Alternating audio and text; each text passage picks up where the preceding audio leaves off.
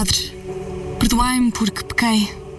Ontem cheguei a casa, meti o CD dos The Smiths. Fui tratar do jantar e sem dar por nada, dei por mim a comer carne. Não sei o que fazer. Ai, menina, que desgraça a sua. A oração de um justo é poderosa e eficaz. Agora vai ter de rezar 14 Pai Nossos e 14 Ave Marias. Pós-rock. Pop. Lounge. Cuba Vintage. Free Jazz. Rock. Hip Hop. Drum and Bass. World Music. Glam Rock. Trip Hop. Dub. Rook. Hum, opa, Se o mundo ficar pesado, eu vou pedir emprestado a palavra poesia. Se o mundo emburrecer, eu vou rezar pra chover. Palavra, sabedoria.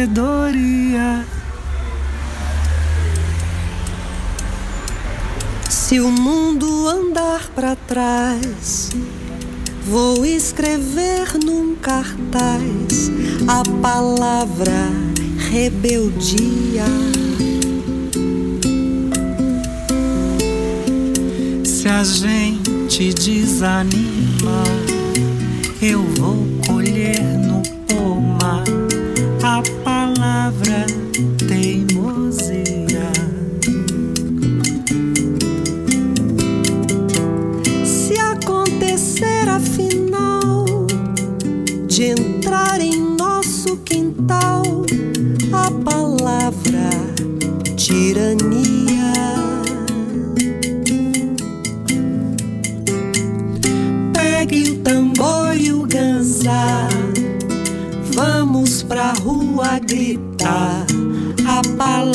palavra utopia.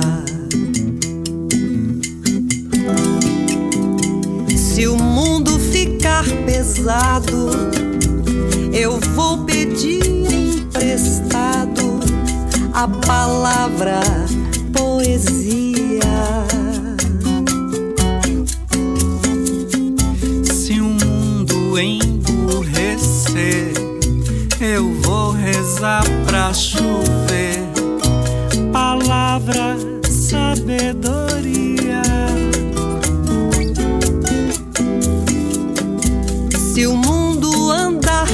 trás, vou escrever num cartaz a palavra rebeldia. Se a gente desanimar,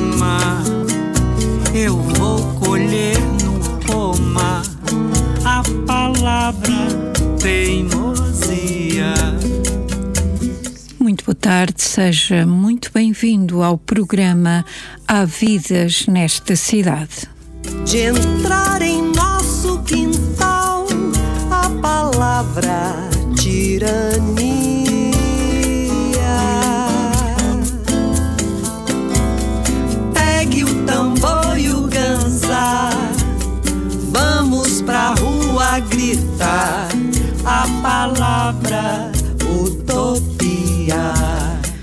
Programa Há Vidas nesta cidade não tem pressa de chegar, porque a vida é para ser saboreada como a fruta madura, devagar, para se lhe tomar o gosto. Poesia. Se o mundo emburrecer, eu vou rezar pra chover. São muitas as vidas que passam e vivem nesta cidade e que a ditadura da atualidade não permite trazer na íntegra a antena. Vou escrever num cartaz a palavra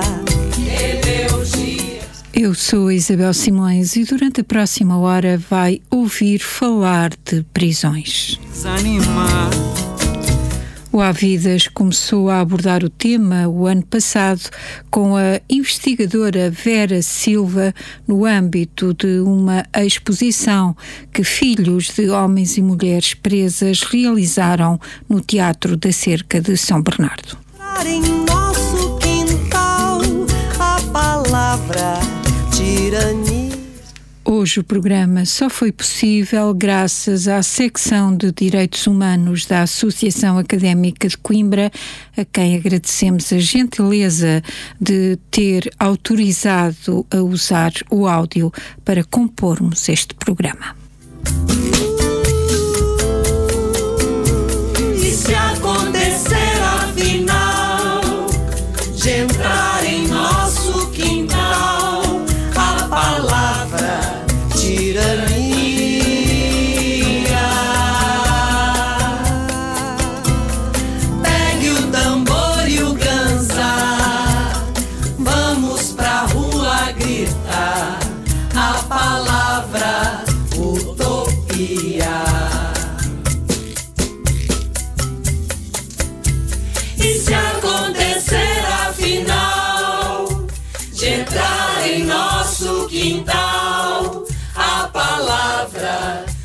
Tirania?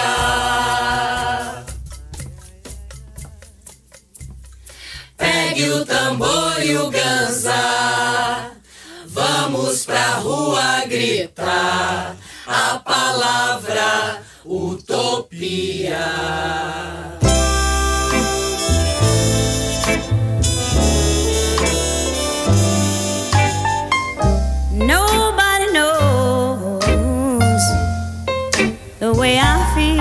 This morning.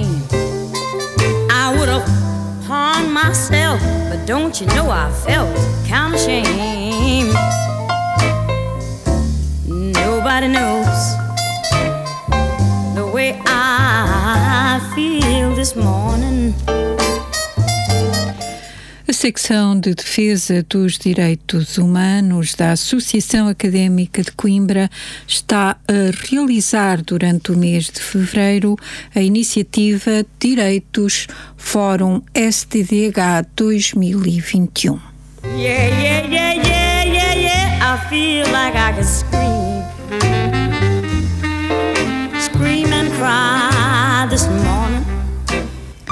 Durante quatro fins de semana, a secção cultural da AAC vai debater, sensibilizar e capacitar para o tema dos direitos humanos, tanto num contexto geral como também para chamar a atenção para as suas violações. Nobody knows, nobody knows the way I feel this morning.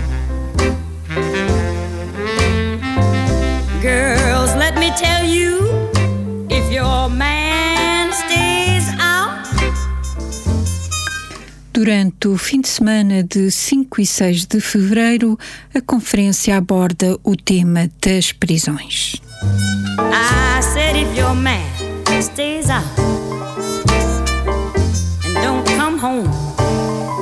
Till morning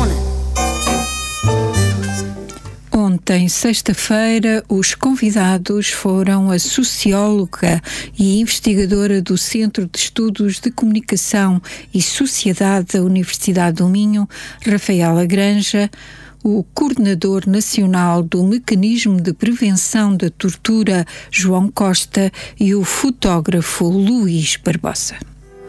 How I feel this morning.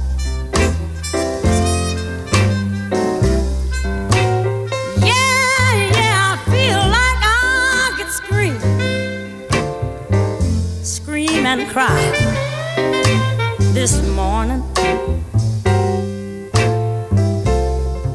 Lord, Lord, Lord, Lord, I feel like I could scream. Yeah, scream and cry this morning.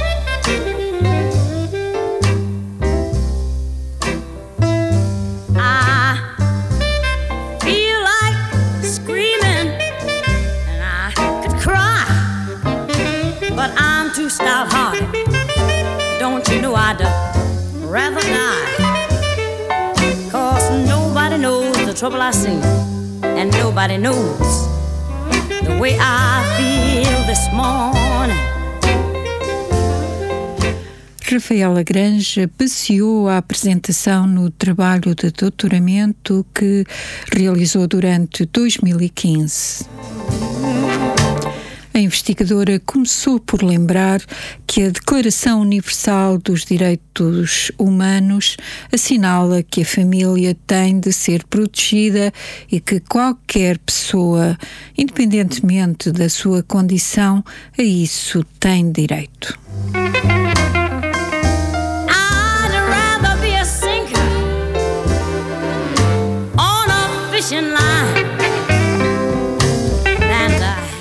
Será que as prisões portuguesas cumprem este direito da Declaração Universal dos Direitos do Homem? Fica a pergunta. Vamos ouvir a investigadora. Eu passei um ano em duas prisões, eh, uma feminina e outra masculina, na zona do norte do país, que é onde eu eh, estou baseada, ehm, e eu passei cerca de seis meses em cada uma delas, falando com as várias pessoas que fazem parte de um estabelecimento prisional, desde profissionais, a reclusos, a familiares.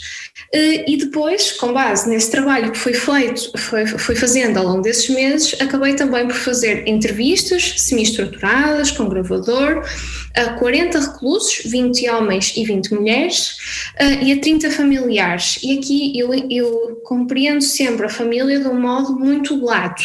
Ou seja, eu tanto estou a falar de pessoas que, têm, que estão casadas, tanto estou a falar de pessoas em união de facto, de mães biológicas e não biológicas, mas que são consideradas como mães, avós, uh, tios, primos, ou seja, todos os familiares que, prestando algum tipo de apoio a reclusos e a reclusas, se mostraram disponíveis para falar comigo.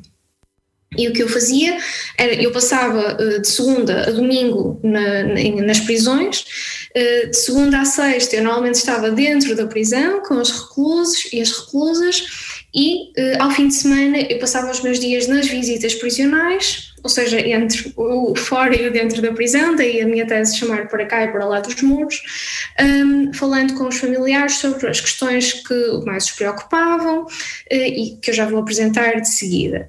E, portanto, este é um estudo que se baseia nesta imersão de terreno em contexto prisional, não obstante, deixem-me dizer, que o estudo foi realizado em 2012, ou seja, fará muito brevemente 10 anos, e portanto pode haver aqui questões que já não estão nestes moldes específicos que eu vou apresentar.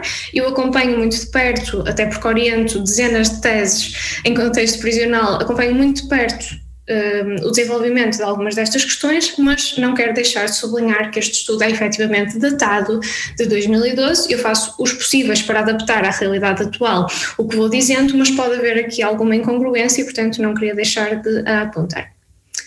Um, e também, e porque sou a primeira a falar hoje, eh, não quero deixar de sublinhar algumas das questões que permeiam os estabelecimentos prisionais em grande parte do mundo, mas focando-me aqui sobretudo no contexto português. As prisões são compostas por uma população altamente vulnerável do ponto de vista social, económico, laboral e educacional. Ou seja, estamos geralmente, quando pensamos em quem compõe a população prisional, estamos geralmente a falar de pessoas que eh, têm muita vulnerabilidade em vários domínios da sua vida e não estamos a falar dos Carlos Cruz e dos José Sócrates que aparecem nas televisões, estamos a falar dos antípodas dessa, dessa imagem, ok? Portanto, estamos a falar de, de pessoas completamente invisibilizadas e marginalizadas pela sociedade.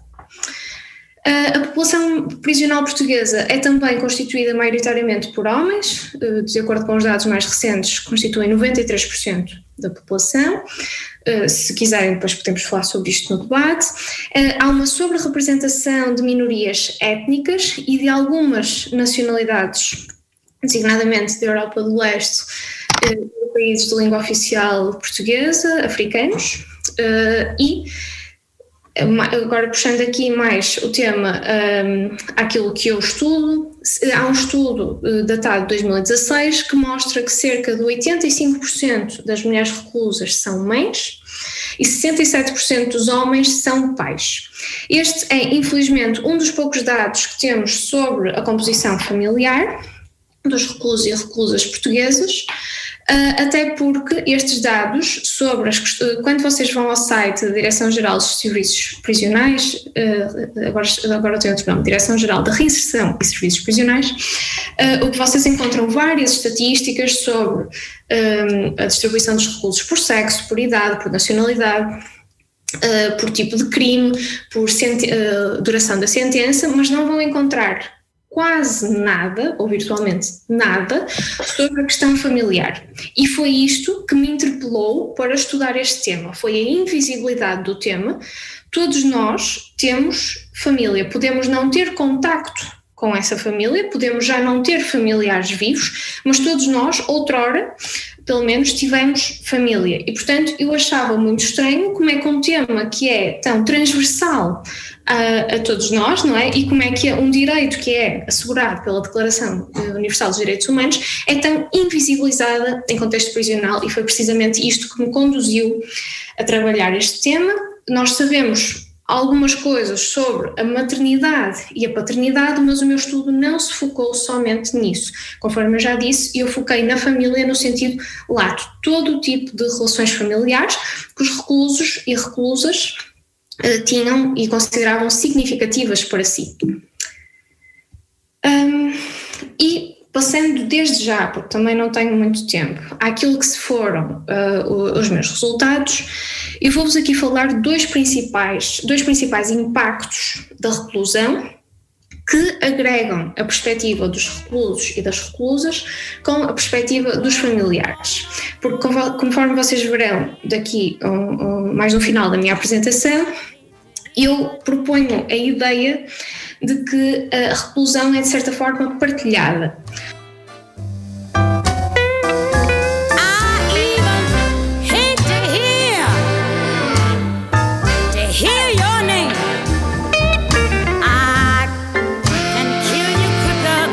express train.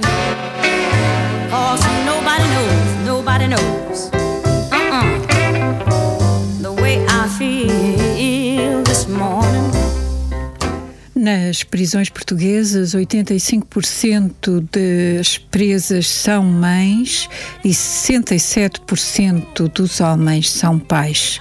Ir para a prisão é caro para as famílias. As prisões ficam, na sua maioria, nas periferias, o que não acontece em Coimbra, em que a prisão fica no centro da cidade. Este facto torna as visitas muito dispendiosas para as famílias já por si debilitadas do ponto de vista financeiro. Se for um preso rico, tudo fica mais fácil, como o trabalho em contexto prisional não abunda, são muitas vezes as famílias que contribuem para que o preso possa mitigar as dores da prisão. the way I feel this morning.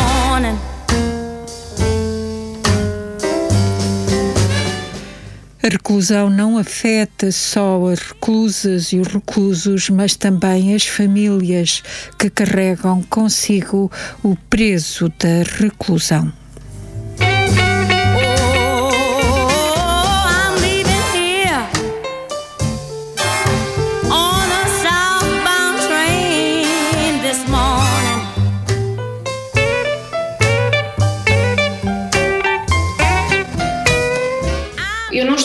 Dizer que as pessoas que estão cá fora também uh, estão presas, mas há um conjunto de um, implicações, repercussões da reclusão que os familiares, sobretudo aqueles que estão bastante ligados aos reclusos e reclusas, também sentem. E, portanto, quando eu aqui falo destas implicações, vocês vão já perceber que eu estou a falar tanto da perspectiva dos reclusos e das reclusas como dos familiares. No debate, podemos falar das especificidades de cada um, com toda, com, se vocês tiverem alguma questão nesse sentido. Portanto, uma das primeiras coisas que acontece quando uma pessoa é presa é geralmente a reorganização das responsabilidades familiares, sobretudo junto de pessoas que tinham essas responsabilidades familiares. Imaginemos uma mãe que tem dois ou três filhos, dos quais era responsável, ou um pai, exatamente na mesma situação, é presa e, portanto, há uma necessidade de reconfigurar os cuidados às crianças. Exatamente a mesma coisa em relação a outros familiares dependentes, como poderá ser o caso de alguns idosos. Portanto, isto é uma questão que é desde logo muito premente quando alguém entra na prisão. Uma outra questão é a redução do orçamento familiar. Ou seja, independentemente de a provisão económica por parte uh, da pessoa que é presa ter uh, surgir de forma legal ou ilegal, ou seja, por uma forma de um trabalho legal ou por via de atividade desviante ou criminal, havia, na generalidade dos casos, alguma uh, a possibilidade dos, dos das, uh, antes das pessoas serem presas de conseguirem prover a família economicamente. A partir do momento em que são presos, essa provisão tende a diminuir substancialmente e, em alguns casos, a terminar. É que, em alguns casos, podem efetivamente continuar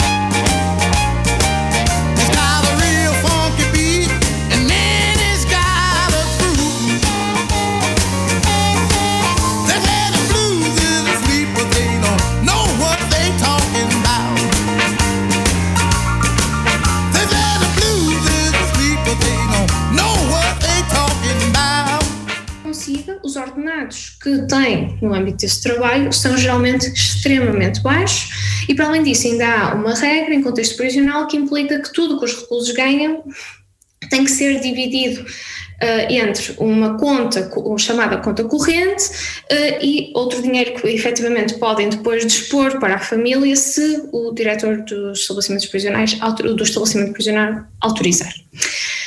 Esta redução do orçamento familiar tem o contraponto do aumento de despesas decorrentes da prestação de cuidados e de apoio. Se, por um lado, há uma redução de recursos económicos disponíveis, por outro lado, há um aumento da despesa. E o que é que eu quero dizer com isto? Um, se as famílias quiserem continuar a prestar apoio aos reclusos, seja por via de telefonemas ou seja por via de visitas, ao contrário do que nós podemos, numa primeira perspectiva, equacionar, tudo isto tem um custo bastante elevado só para vos dar um exemplo, em 2012, cada cartão, eh, os reclusos não têm telemóveis em contexto prisional, ou melhor dizendo, não podem ter telemóveis em contexto prisional, uh, depois se têm ou não, isso é outra discussão. Não podem ter e, portanto, só podem fazer chamadas através de umas cabines telefónicas que estão lá instaladas para esse efeito. Para fazerem essas chamadas, têm que comprar, tinham que comprar um cartão, custava 6 euros, e esse cartão normalmente permitia 30 minutos de chamadas telefónicas. Uh, de, podiam ser distribuídos pelos reclusos conforme eles quisessem. Quando eu estava precisamente a fazer trabalho de campo, entra uma, um regulamento geral dos estabelecimentos prisionais, que até à data era inexistente, que diz que os reclusos, a partir de, dessa data, deixavam de poder gerir o tempo que queriam gastar ao telefone, que é tempo que é pago por eles ou pela sua família, uh, e esses minutos passavam a ser só 5 por dia. Portanto, atualmente, o que a lei diz, é que os, o que o regulamento geral diz, é que os reclusos só podem falar 5 minutos ao telefone com a sua família uh, e 5 minutos com o advogado ok? Ainda assim, há uma, há uma despesa inerente aos reclusos aos familiares. Mas esta despesa ainda é mais visível nas visitas. Uh, para ir às visitas, os familiares têm que se deslocar, e eu digo-vos, como alguém que passou um ano a fazer, eh, a fazer eh, trabalho de campo nas prisões através de transportes públicos, que é bastante caro ir para as prisões, porque elas geralmente estão afastadas dos centros das cidades. Eu sei que Coimbra é uma exceção à regra, da mesma forma que Guimarães e Braga também o são, mas as grandes prisões geralmente estão afastadas dos centros das cidades.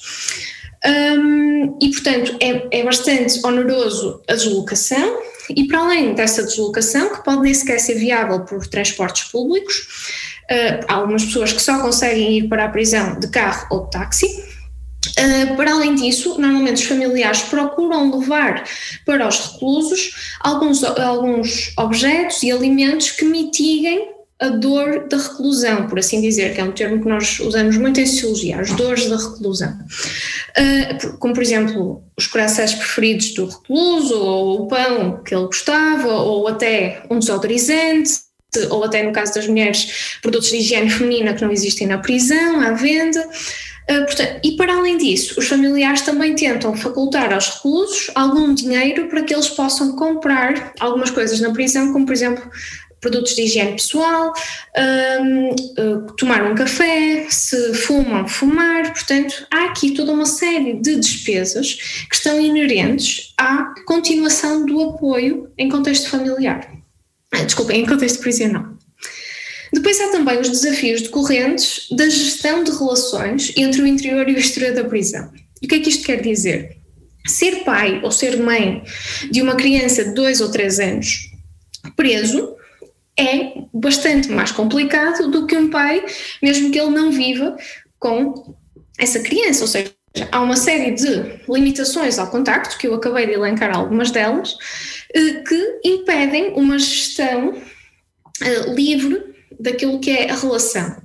As visitas, eh, em contexto prisional, decorrem duas vezes por semana, de acordo com o horário que é definido pela prisão, isto se os reclusos estiverem condenados, se forem preventivos a situação é diferente, mas eu estou maioritariamente a falar de reclusos condenados, uh, portanto, duas vezes por semana, se, por exemplo, como acontecia na prisão feminina, uh, na prisão masculina, peço desculpa, se uma visita for durante a semana e outra ao fim de semana, a criança, filha daquele pai recluso, em princípio não consegue ir à visita que acontece durante a semana porque está na escola, portanto apenas pode ir ao fim de semana.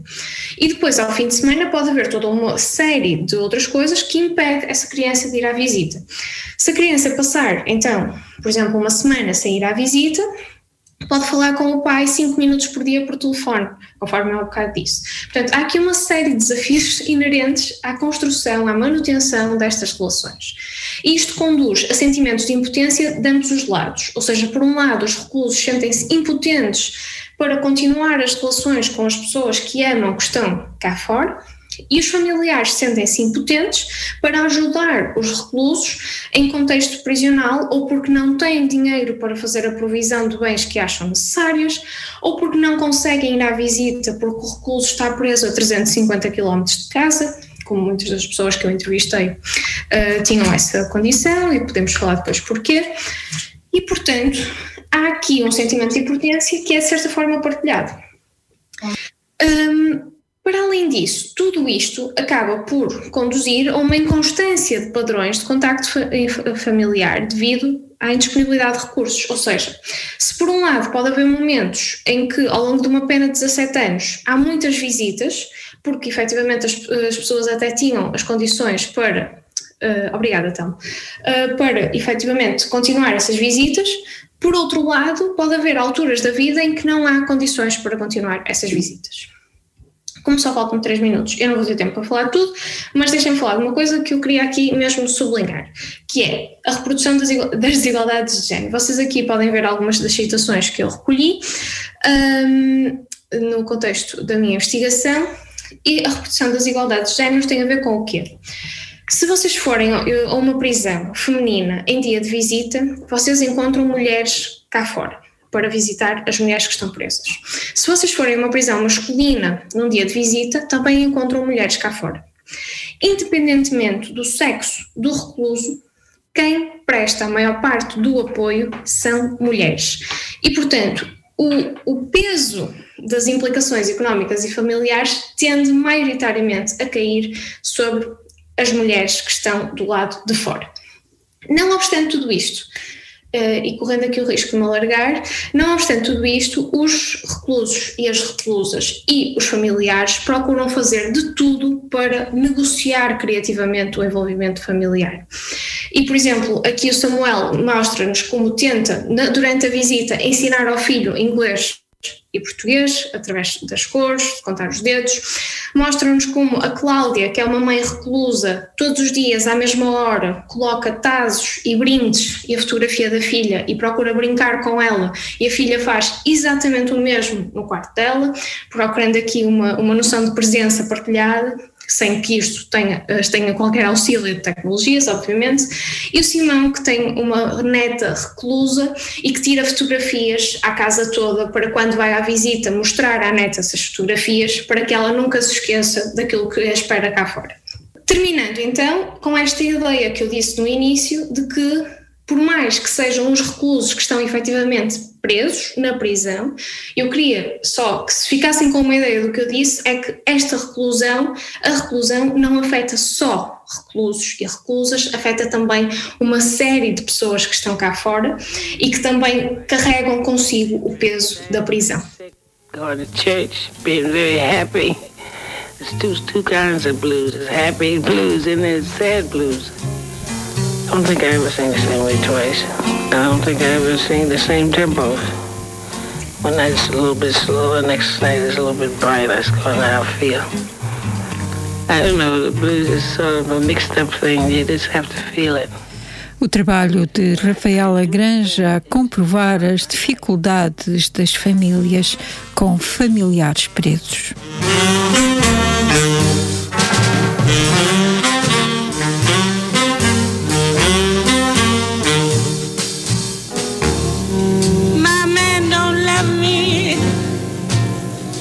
He treats me oh so mean.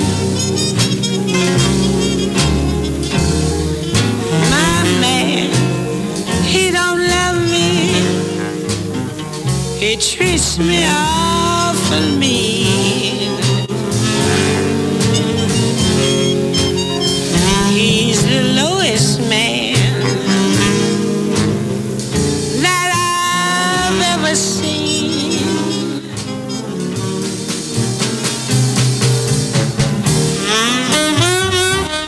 Coordenador nacional do Mecanismo de Prevenção da Tortura, João Costa, fez a licenciatura na Faculdade de Direito da Universidade de Coimbra. Depois partiu para o Reino Unido. Começou por explicar o que faz a instituição que coordena.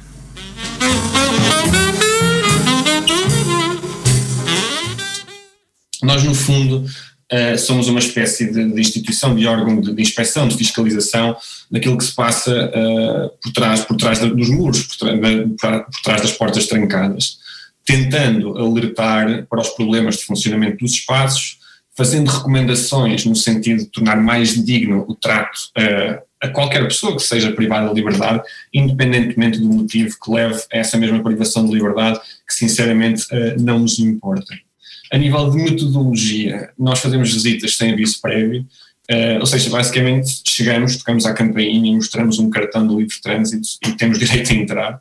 Uh, o que traz muitas vantagens, porque ninguém pode arrumar a prisão se não sabe uh, a que horas é que nós chegamos, não é? E quando chegamos temos acesso a tudo, temos acesso a todos os documentos que quisermos ver, a todos os sítios da, das prisões. Eu vou, vou, focar nas prisões porque, enfim, porque é o tema, mas isto uh, obviamente seria extrapolável para, para os outros locais de detenção. vamos a todos os, os, espaços de prisão, falamos com quem quisermos, em privado. Eu pessoalmente prefiro, e já irei falar muito disso mais à frente, conversas informais, muitas vezes nós apenas deambulamos pelas aulas, não durante um ano, como, como, como a Rafaela falou há pouco, uh, mas durante um, período que consideramos, enfim, o possível, dado, dado o número de espaços que temos que visitar para fazermos e cumprirmos o nosso mandato. Uh, antes de falar, eu vou falar um pouco sobre, sobre a ideia de diálogo em si mesmo, e portanto, isso vou fazer a interligação com duas histórias, uh, como é que eu comecei a trabalhar em prisões e, e, penso que estas histórias, como disse, espelham um pouco a realidade uh, vive. A primeira vez que eu entrei uh, numa prisão foi, foi em Inglaterra. Eh, eu já era parte do tal Instituto de Criminologia uh, em Cambridge e um dia, literalmente, os mais novos fomos numa espécie de, chamamos-lhe visita de estudo, enfim, a, a, falta de melhor termo, a uma prisão. Portanto, o grupo que estudava Criminologia fomos todos visitar uma prisão. Enfim, era uma prisão muito grande, chamava-se Oakwood, que, se, se a memória não me falha, tinha cerca de 2 mil reclusos e era de gestão privada. Isso é outro tema que não tenho aqui muito tempo para, para abordar, mas que também seria interessante. Uh, e nós, no início da visita, fomos todos apresentados a um recluso exemplo, que era o homem que depois vinha saber que estava condenado por triplo homicídio, ou seja, enfim, coisa pouca, uh, e que já estava há muitos anos uh, na prisão mas o percurso dele prisional de facto era um percurso exemplar, ele chegou muito com muita raiva, com muito ódio, mas por diferentes motivos conseguiu ao longo do seu, do seu progresso, da sua vida, alterar um bocadinho essa predisposição e, e, sim, e era agora quem acolhia as novas pessoas, ou seja, quando os novos reclusos chegavam, era, eram por ele acolhidos, porque estes primeiros dias são dias particularmente complicados a nível de saúde mental, uh, podem imaginar irem para um espaço conhecido por aquilo que se vê nos filmes, não é? Não é uma ideia muito, muito interessante e é, aliás, assustadora. Este senhor, uh, nunca mais esqueço, chamava-se Melvin, tinha uma, uma cicatriz gigante uh, num pescoço também ele gigante, portanto era um homem muito grande, uh, e, eu, e, e, ele era muito amável e uma pessoa interessantíssima. E há uma altura da nossa conversa que, por algum motivo, eu fiquei para trás com ele. Nós estávamos a visitar as várias zonas da prisão e eu fiquei um pouco para trás com ele tinha o meu bloco de notas e apontando umas coisas, etc. Mas acima de tudo estávamos a, a conversar. E estava tudo a correr uh, muito bem. Até que a certa altura estamos num espaço entre as alas, debaixo de umas escadarias, e, e o Melvin para e, e olha para mim e diz-me: Sabes porque é que parámos aqui? E eu enfim, estava tentando manter todo um aspecto de seriedade, mas com algum, algum receio. Respondo, obviamente: Não, não sei porque é que estamos aqui e ele diz-me: uh, Este é o único sítio da prisão sem CCTV, ou seja, câmaras de videovigilância. ou seja, esta é o primeiro, a minha primeira visita numa prisão. E eu confesso que reagi uh, até melhor do que eu estava à espera. Obviamente achei que a minha vida podia terminar, confesso, uh, e, e, deve até ser, ter sido isso que escrevi no meu bloco de notas, em português, pelo sim, pelo não, um, a fingir que ele me estava a dar uma informação valiosíssima naquele momento. Uh, mas o que aconteceu foi que o Melvin considerou que a minha reação, que não foi uma reação que não demonstrou, pelos vistos, muito medo, uh, achou então que eu não tinha medo dele, que eu o respeitava enquanto tal, e isso criou uma proximidade muito maior entre nós. E foi um momento decisivo. A partir daí, uh, que ele começou a partilhar coisas muito mais íntimas, muito mais sérias, muito mais associadas às emoções, à história de vida dele, história essa que era muitíssimo complicada, como, como poderão, enfim, é uma, não estar, mas de facto mas foi o que aconteceu. Porquê que esta, esta história para mim é paradigmática enquanto, enquanto primeira visita de prisão? Primeiro, porque de facto todos nós temos um, uma imagem, uh, um prejuízo quanto às pessoas que estão presas. Uh, e esse estigma é um estigma que nos é intuitivo. Enfim, mesmo eu que já ia à prisão como um defensor de reclusos em potência, chamemos-lhe assim, eu tive medo. Uh, portanto, tive receio naquele momento em que estava numa zona sem câmaras de videovigilância e sem ninguém à minha volta. Uh, o que é até relativamente justificável, atenção, porque vezes, há, há, de facto, por vezes, uh, nem toda a gente que está na prisão é má, mas há gente má na prisão. Independentemente disso, e esta é uma parte que eu acho muito importante, a maioria das vezes, por trás de um recluso, temos pessoas com histórias de vida complicadíssimas, que cresceram em meios socioeconómicos muito frágeis, que não têm acesso às oportunidades que a maioria de nós que aqui estamos, felizmente, teve e tem. E nós não temos muito essa noção, ou não pensamos muito nesse lado quando lá estamos, ou quando pensamos nas prisões em geral. Essas pessoas são pessoas que muitas vezes entram em ciclos autodestrutivos, ciclos de criminalidade, onde a prisão é o destino, mas que o caminho começou muito antes, começou muitas vezes na adolescência. Uh, e o apoio que tiveram nesses momentos provavelmente não terá sido também o melhor e continua a não ser o melhor. Uh, até, aliás, isto vai muito ao encontro daquilo que dizia a Rafaela sobre, sobre a própria situação socioeconómica de quem está dentro e fora das prisões, desta ligação. E eu acredito que, enfim, que a maioria dos reclusos não é, não é má, obviamente, uh, até porque eu acho que o ser humano em geral não é, uh, mas há todo um complexo de histórias por trás de uma pessoa que leva a uma situação, só que essa situação não faz a pessoa, mas muitas vezes o estigma existe e, e mesmo quem quer entrar lá sem qualquer tipo de estigma que era o que eu achava que me ia acontecer, também tenho medo. E o segundo aspecto, uh, tão ou mais importante, é que a prisão é um jogo de máscaras. Uh, é um jogo de máscaras. Para sobreviver, nós temos que assumir uma persona, não é uma personagem. Temos que trocar um bocadinho uh, a nossa identidade por uma identidade prisional. De fingir uma força que nem sempre tem, temos. Que esconder uma vulnerabilidade, que não mostrar, não baixar a guarda, não mostrar fraquezas. E isso está muito longe daquilo que é o ser humano. E, portanto, a, a ideia de ressocialização, que muito se fala quando pensamos em prisões, acaba por ser utópico ou inatingível quando não se permite o desenvolvimento de cada um de acordo com aquilo que é a sua autenticidade. É muito difícil um recluso a conseguir ser ele próprio num ambiente de permanente tensão, de permanente censura, de permanente antagonismo.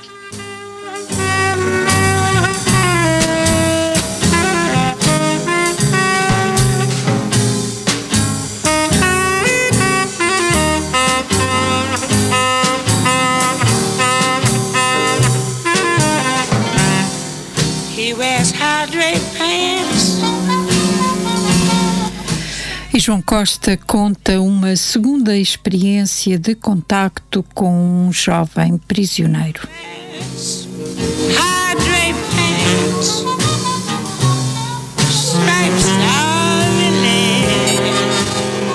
Uh, enfim, a segunda ida foi ainda pior. Uh, portanto, eu achava que já estava, já estava de certa forma batizado uh, quanto à experiência prisional e estes momentos um bocadinho mais tensos, então estava se calhar com alguma confiança exagerada. E foi numa prisão para jovens até aos 21 anos, também no Reino Unido, chamada Aylesbury, onde se encontram os condenados jovens mais perigosos do, do Reino Unido. E desta vez estava lá também com uma equipa de Cambridge, mas já em trabalho, porque estava a fazer algum estudo chamado MQPL, que é Measuring the Quality of Prison Life, que no fundo é algo que traduz, tenta traduzir quantitativamente uh, things that matter, portanto, as coisas que realmente importam nas prisões, como as relações, a uh, humanidade, a ideia de bem-estar, etc. Passámos lá quase uma semana, a equipa, dormimos no hotel uh, que eu lembro-me, porque de facto foi lá que eu vi o Real Madrid ganhar 4-0 ao Bayern Munique com dois gols do Cristiano. Mas enfim, certo dia estava numa das aulas do, do EP, que era a aula pela qual eu era responsável da investigação, e conheci um, um miúdo russo e estivemos bastante tempo, bastante tempo à conversa. E descobri curiosamente, também ligado ao futebol, que ele era irmão de um jogador de uma das melhores equipas russas, que é o Zenit de São Petersburgo, e que teve, enfim, o infortúnio, chamemos-lhe assim, de ter sido mula de droga, uh, apanhado depois já no Reino Unido, antes do irmão ter firmado o contrato profissional, que o tornou, como devem calcular, bastante, bastante bem financeiramente. Mas estávamos no meio desta conversa e nem sequer estávamos a falar de, de prisão apenas, nem devemos, porque o foco uh, deve ser amplo. E lembro-me que ele queria discutir literatura russa e queria mostrar versões que tinha do Dostoiévski. E disse: Olha, vamos, vem até ali à minha cela e eu ofereço-te um cigarro ali enrolado. Ora, isto é um grande gesto na prisão, porque o tabaco é uma espécie de. é quase como se fosse dinheiro lá, através do qual se, se pagam e também se geram dívidas e favores. E, portanto, eu na altura fumava e estava na prisão, sem, já estava na prisão há muitas horas e eu não podia ter o, meu tabaco, portanto, achei a ideia excelente e aceitei. Uh, e enrolei-me o cigarro, ele enrola o cigarro dele e estamos os dois a fumar à porta da cela. E de repente eu voltei a colocar o chapéu de investigador e perguntei uh, o que é que custou mais nesta experiência toda. E ele, este não me recordo do nome, mas disse-me para eu dar um passo para dentro da cela, porque estávamos à porta. Eu nem pensei muito, estava muito imbuído na conversa, imerso, uh, e levei as coisas de forma tão descontraída que era como se eu estivesse a conversa com, com um amigo que, que acabo de conhecer. E ainda bem, e ainda bem que abordei assim de certa forma. Mas entrei. E quando eu entro na cela dele, ele começa a encostar a porta, a fechar. E eu aí de facto percebi que se calhar tinha feito a geneira. Uh, os guardas não sabiam exatamente onde é que eu estava, e se ele fechasse a porta, quer dizer, eu podia ficar efetivamente uh, em risco. Uh, mais uma vez, um pré-juízo, mas desta vez, se calhar, um pouco mais justificado do que na, na, história anterior. Mas agora o interessante é aquilo que ele me queria, me queria mostrar. Porque ele queria mostrar que a porta da cela não tinha maçaneta, que era algo que eu nunca tinha pensado. E o que ele me disse foi: imagina ser estrangeiro, sabes que vais ficar aqui uns anos, não me lembro qual era a duração da pena, num país que não conheces ninguém, longe da tua família, dos teus amigos, etc. E de repente fecham-te na porta e tu não tens maçaneta. Portanto, pensei nisto porque é uma imagem incrivelmente poderosa e que eu, que já na, na altura já era investigador na área das prisões, nunca tinha pensado. E não ter maçaneta numa porta é uma coisa altamente bizarra.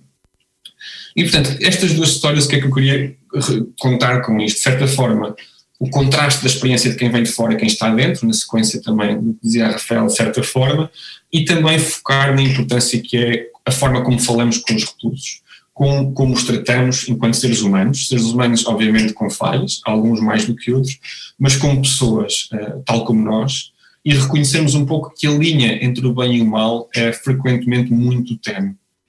Uh, e foi por isso que, quando eu cheguei ao MNP, ao Mecanismo Nacional de Prevenção, uma das coisas que eu tentei promover na dinâmica das nossas visitas era a forma como nós falávamos com os reclusos.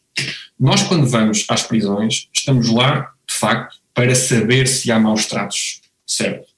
Mas primeiro temos que criar uma certa empatia, tem que se criar um, um certo laço que permita à pessoa saber que não estamos ali para julgar, e por outro lado também não para validar, um qualquer comportamento, presente ou passado, da pessoa com quem estamos a falar. Estamos ali para ouvir, para tentar compreender e para ajudar. E ajudar não só os reclusos, como também os guardas e, e, as, direção, e, e as direções. É engraçado que enquanto falava a Rafaela dizia isto em relação às famílias e eu, sem saber o que eu ia dizer, eu tinha, ia partilhar esta ideia quanto aos guardas, porque muitos dos guardas também estão de certa forma presos porque eles também vivem, o seu cotidiano é nesse ambiente tenso, violento, sujo, claustrofóbico, não cheira bem, cinzento. É lá que eles passam os dias. É nesta micro-ordem social uh, que, que, grande parte do seu, da sua vivência existe. Portanto, também estão muito confinados. Eu sou muito sincero, eu gosto muito de visitar prisões, mas gosto ainda mais de sair. Uh, e, portanto, enfim, uh, parece-me parece também paradigmático. Uh, já estou a chegar mais à parte. He is so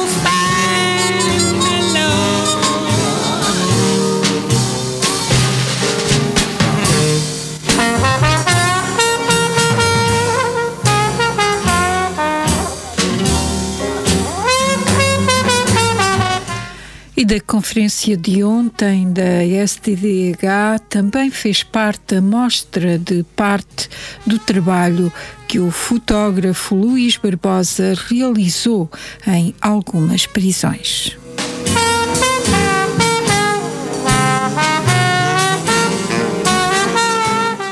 e então a minha intervenção muito, muito, muito rápida, muito de intruso mesmo, eu tive algumas situações em que alguns, alguns reclusos, nomeadamente no estabelecimento prisional de Viseu, um dos mais uh, super populosos, e onde eu tive maior contacto, uh, mesmo a nível de distância com, com os reclusos, alguns deles eu não tive qualquer situação menos, menos amistosa, enfim, alguns esgares fortes, sem dúvida, mas de repente aparece um, gajo com uma câmera na mão, não é? desculpem a expressão português, mas, mas é mesmo isso, não é?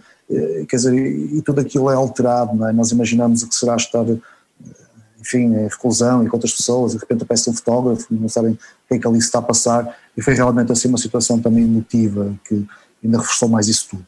Bem, e, e eu prometi imagens, estou para aqui a, a falar e não me calo, não é? Vou então passar às, às imagens, eu acho que isto deve estar um, correto, como há já tínhamos visto, deixa-me só. Pronto, eh, eu tenho aqui algumas imagens e, e, e por favor vão-me dizendo o tempo, que eu, que eu tenho tendência a perder um bocadinho na questão temporal. Nós trabalhamos com o tempo, a fotografia, não é?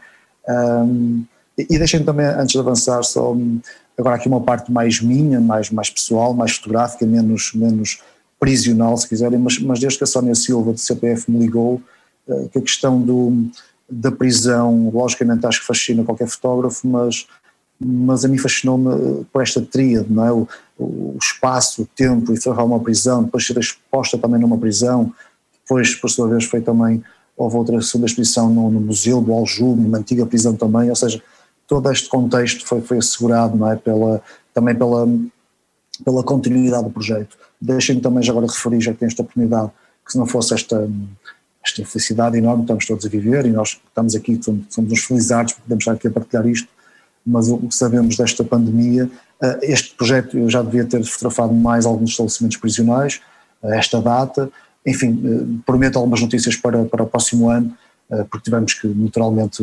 cessar este, este projeto. Eu agora iria fotografar provavelmente algumas prisões uh, no sul do país, o Peter já fotografou mais uma, enfim, por isso fica aqui este, esta nota que espero que em breve ouça falar novamente deste projeto, o qual também agradeço este convite também para, para colocar a falar do meu trabalho, mas sobretudo para, para de alguma forma referenciar que, que ele à partida não, não fechou ainda. Uh, Apresento-vos então algumas imagens, uh, tenho aqui algumas imagens soltas de, deste projeto. Um, Leiria, primeira, primeira prisão então que eu, que eu visitei, ainda por cima uma prisão, uh, estabelecimento de prisão de jovens, o que foi, eu já estava muito emocionado, muito excitado com esta situação. Ah, quando entrei no, no estabelecimento prisional para jovens, não é?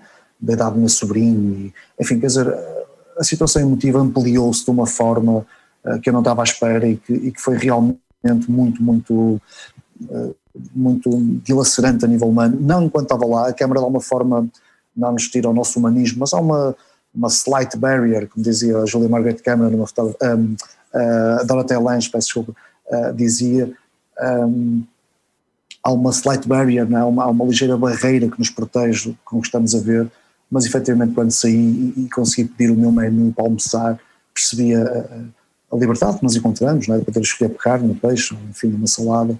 Uh, depois de quando saímos de, dos estabelecimentos prisionais, como o João há um bocadinho dizia também, uh, é? é que parece que as coisas de alguma forma faz, fazemos ali uma, um retrocesso do que vivemos. Eh, o estabelecimento prisional da Guarda, eh, o maior que eu visitei, e o de Viseu o mais pequeno, mas também o, quando eu tive então a tal situação mais, mais, mais íntima, se quiserem, está bem? Depois tem aqui o site então do, do projeto, para conhecerem também o trabalho, o trabalho do Peter Schultes e mais um pouco destas questões mais técnicas das exposições que visitamos, e já agora também aqui o meu, o meu site. Um, enfim, eu tive quase um desafio quando, quando a, a me convidou também, em nome da associação, eh, de falar só desta imagem ou de alguma forma também provocar-nos, mas não, não consegui, porque esta imagem de alguma forma eh, pode refletir muito daquilo que eu, que eu senti, que eu, que eu vivi quando a Sónia me telefonou e a questão do preto e branco, da luz e da sombra, é? desta, do fundo de ter algum, algum receio desta, eh, deste, desta fetichização da imagem fotográfica, não é? Desta, deste, destas imagens que nós temos dos filmes, das séries, de, enfim, mas ao mesmo tempo também não querer, não querer ir com uma, com uma carga de, de, de poetizar demais a situação. Enfim, eh, como eu vos disse, foram umas, umas curtas horas que estive no estabelecimento prisional e esta imagem quase que reflete sintetiza quase tudo aquilo que eu fui vivendo, não é?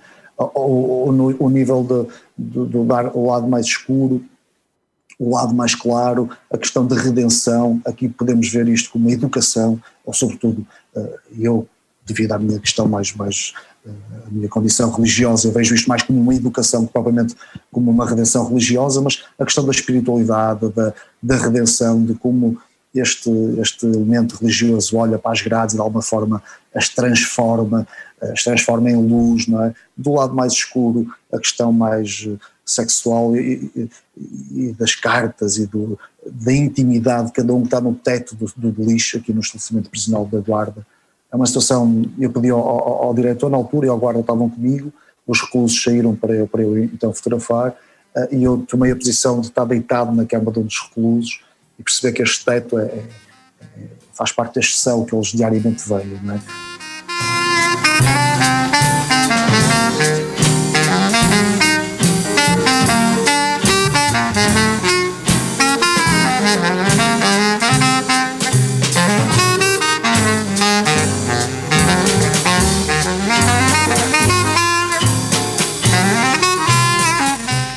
E o programa Há Vidas nesta cidade fica por aqui.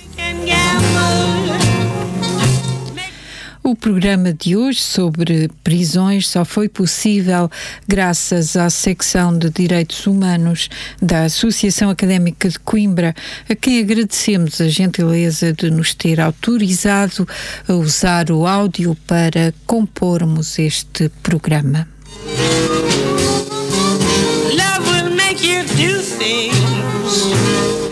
Pode voltar a ouvir o programa na próxima quarta-feira, quando forem nove da manhã.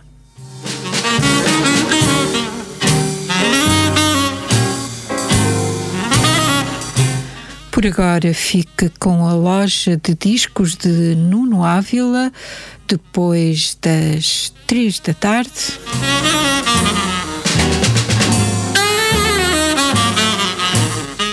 Sou Isabel Simões e desejo-lhe uma boa tarde na companhia da Rádio Universidade de Coimbra.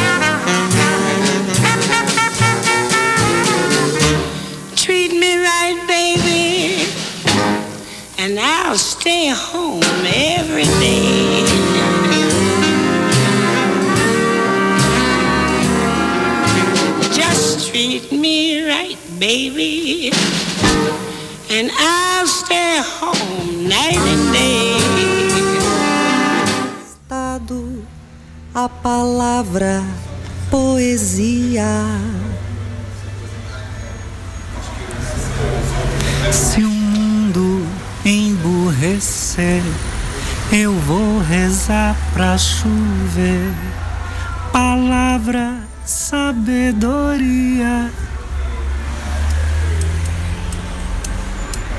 Se o mundo andar para trás, vou escrever num cartaz a palavra rebeldia.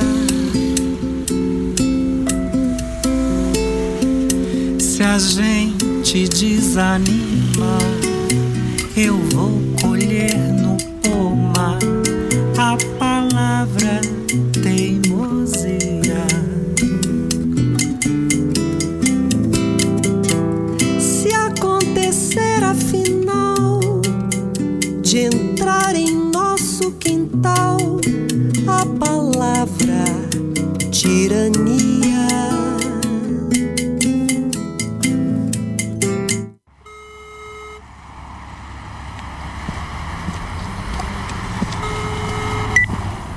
peraí, peraí, man.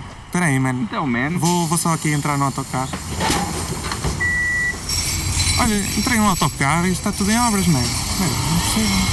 Tudo esburacado, tudo cheio de pó. Mas que autocarro é que apanhaste? Ah pá, é o 33.